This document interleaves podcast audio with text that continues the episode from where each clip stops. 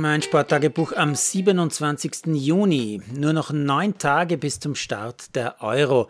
Nur noch neun Tage bis zum Eröffnungsspiel England gegen Österreich.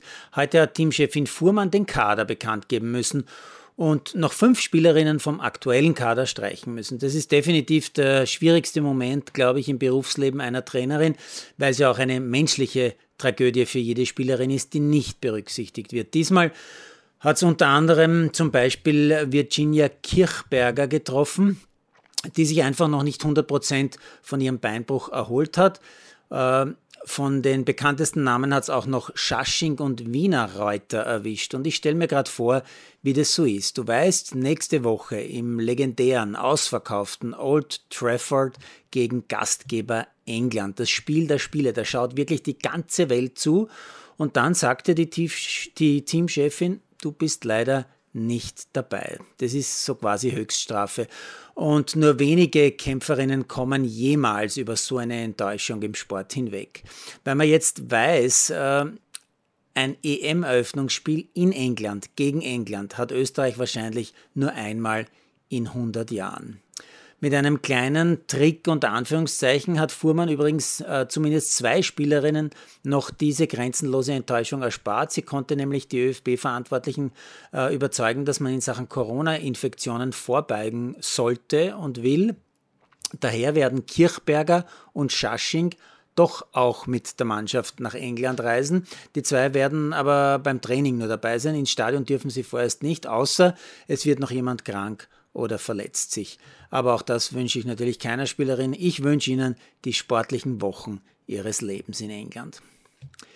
Ganz anderes Thema. Am Wochenende hat mir meine Frau einen Post vom Fußballstar Sadio Mané gezeigt. Mané ist ja der Neuzugang beim FC Bayern. In diesem Post werden Sadio Manés Charity-Aktivitäten für sein Geburtsland Senegal aufgelistet. So hat Manet zum Beispiel 530.000 Euro gespendet, damit in seiner Heimatstadt Bambali ein Spital errichtet werden kann. Der Hintergrund unter anderem, sein Vater ist sehr früh verstorben, weil bei einer Krankheit keinerlei medizinische Hilfe im Ort zu bekommen war.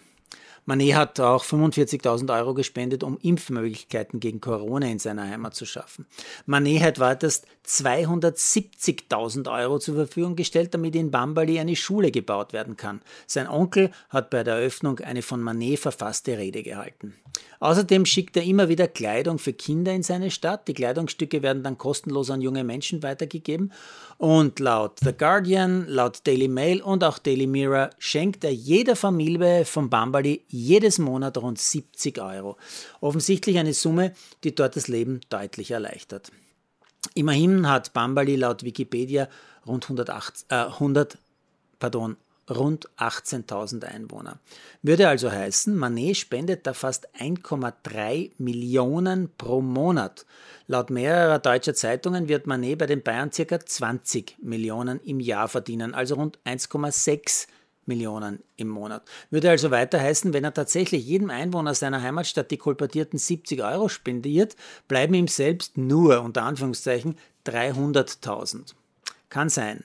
Was aber sicher nicht sein kann, dass er diese Summe in den letzten Jahren tatsächlich nach Senegal geschickt hat. Denn laut mehrerer Quellen, die ich gefunden habe, hat Mané bei Liverpool 5 Millionen im Jahr, also rund 416.000 Euro im Monat verdient. Da konnte er also nicht das Dreifache dieser Summe, die 1,3 Millionen, nach Senegal überweisen. Außer er hat sich bei Liverpool bei Kollegen noch etwas ausgeborgt. Irgendwie habe ich das Gefühl, all diese nicht wirklich nachvollziehbaren Zahlen zeigen, ja, man muss, man darf nicht alles glauben, was geschrieben steht. Man muss sich zumindest die Mühe machen, Dinge kurz zu hinterfragen oder einfach nachzurechnen.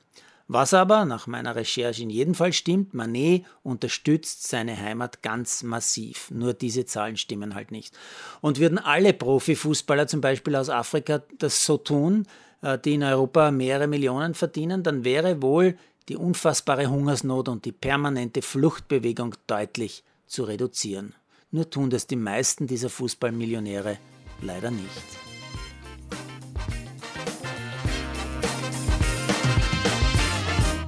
Produziert von Malderino Chiesis.